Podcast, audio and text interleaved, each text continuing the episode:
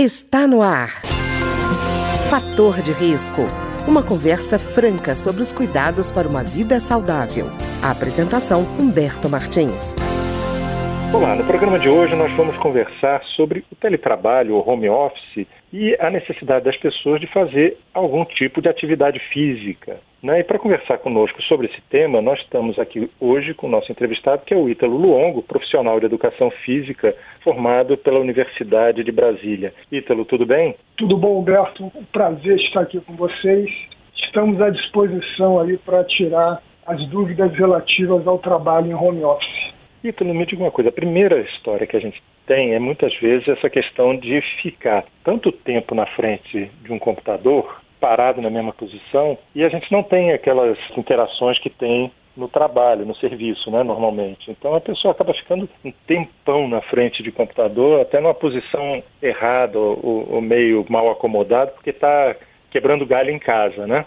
Você acha que seria importante fazer o que para essa pessoa que está muito concentrada nesse serviço? Bom, Humberto, em relação à questão do home office, tem algumas coisas que a gente tem que detalhar. Primeiro é que você está no teu ambiente familiar, né? Você está na tua casa, então você é, automaticamente está mais relaxado e algumas observações que no próprio posto de trabalho você leva em consideração, às vezes na sua casa você não leva em consideração. Como, por exemplo, o que você citou, que é o relacionamento com colegas, a necessidade de levantar, de fazer alguma outra atividade relacionada ao teu trabalho que não só no posto de trabalho do computador está relacionada dentro do seu, do seu ambiente normal de trabalho, em casa ela não existe. Então é como você citou, a pessoa se senta em frente ao computador, tem uma tarefa a cumprir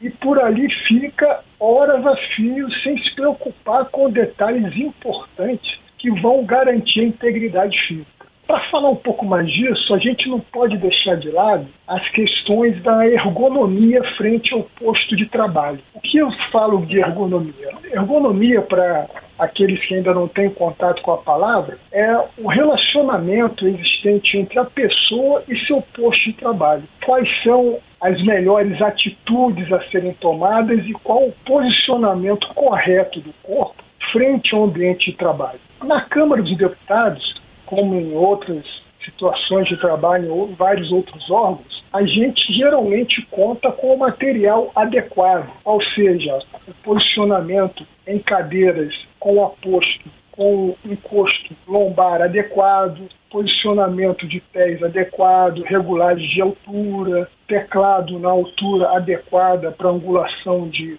antebraços, braços, angulação de quadril, tronco, joelhos, tudo isso é muito preservado. Agora, em casa, geralmente as pessoas trabalham com um notebook e às vezes, pelo costume diário, utilizam o notebook no colo ou então o notebook mesmo em cima de uma mesa, ele se encontra numa situação bem diferente da estação de trabalho que se observa nos postos de trabalho de escritório.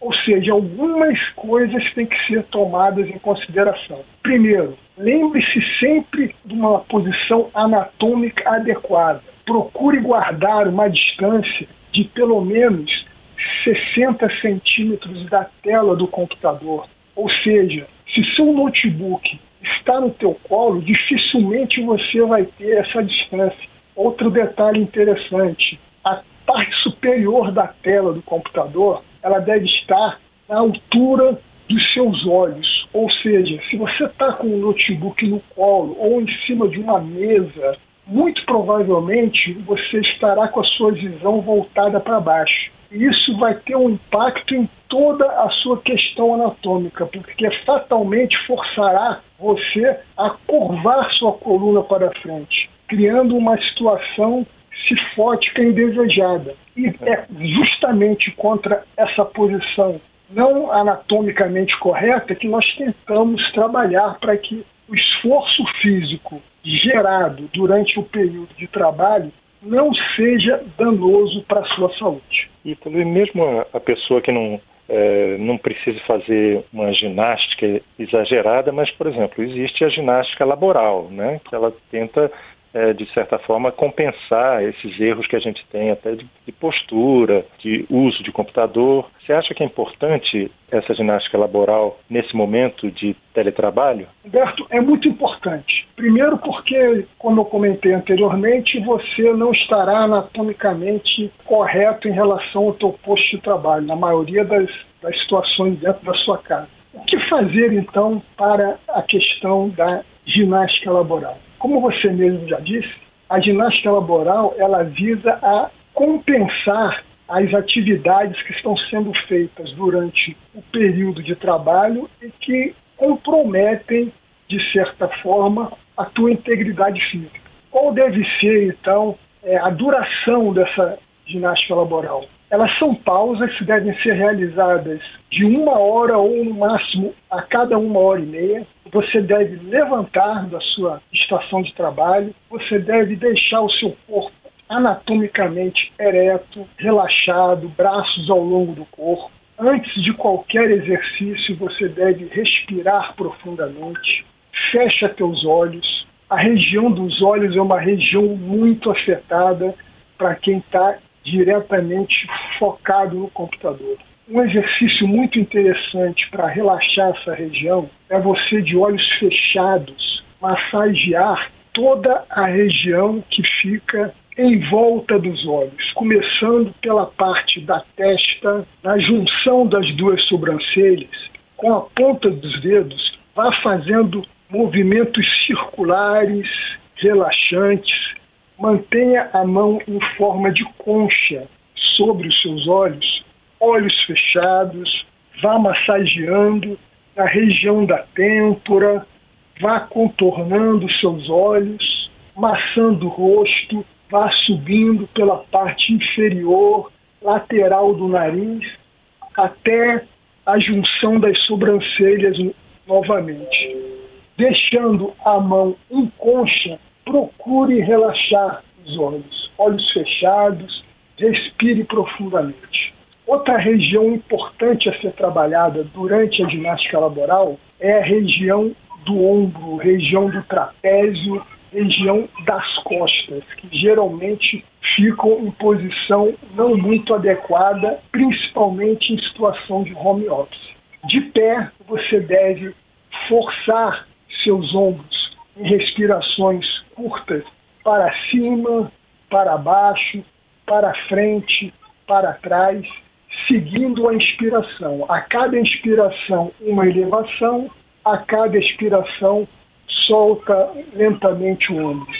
Outro exercício importante: simule uma situação que você esteja de costas contra um poste e tente agarrar o poste com seus braços forçando o seu ombro para trás, formando uma situação de encaixe entre suas escápulas e um imaginário poste nas suas costas.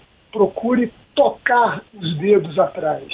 Relaxe, respire, deixe os braços ao longo do corpo e depois retorne a essa posição, tentando agarrar esse poste imaginário atrás do Outra situação interessante para trabalho na ginástica laboral é em relação ao pescoço, que fica estático e necessita de movimentação.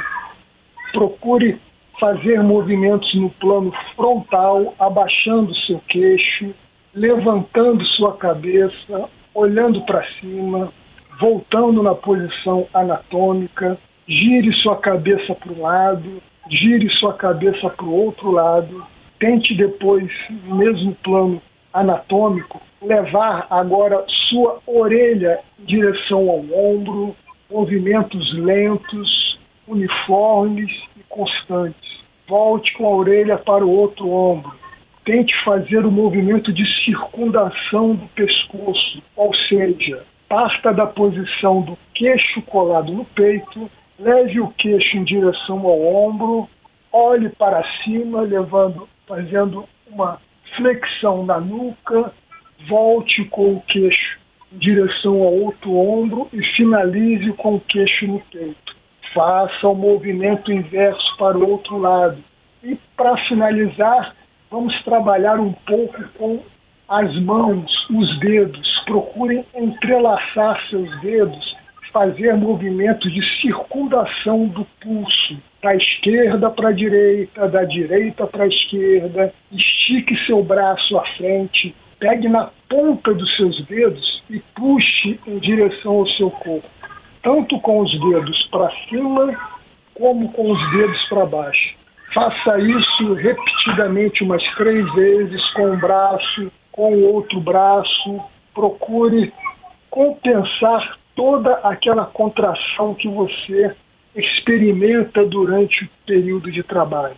Para finalizar, na posição de prece, palma da mão colada com a palma da mão, na altura do peito, vá abaixando suas mãos lentamente, abaixando, abaixando, abaixando, mantendo a posição da palma da mão colada. Você vai perceber que as palmas vão se afastando até que os dedos comecem a se afastar e relaxe o seu corpo. São algumas posições que a gente pode experimentar durante a ginástica laboral que vão trazer um certo alívio para o nosso corpo. Ítalo, isso que eu achei interessante no que você falou. É, quer dizer, a ginástica laboral ela tem curta duração, ela, não, ela tem baixa intensidade, quer dizer, você não precisa, na ginástica laboral, imaginar que você vai suar ou vai ter que sentir dor. Não é por aí, né? De, de maneira alguma. A ginástica laboral ela não é de alta intensidade. É uma ginástica de relaxamento. A intensidade a gente observa durante o período em que a pessoa está frente ao posto de trabalho ou desenvolvendo qualquer outra atividade que não seja no computador. Aqui a gente está dando ênfase ao computador porque eu creio que 90% das situações de trabalho na Câmara dos Deputados estão nessa posição.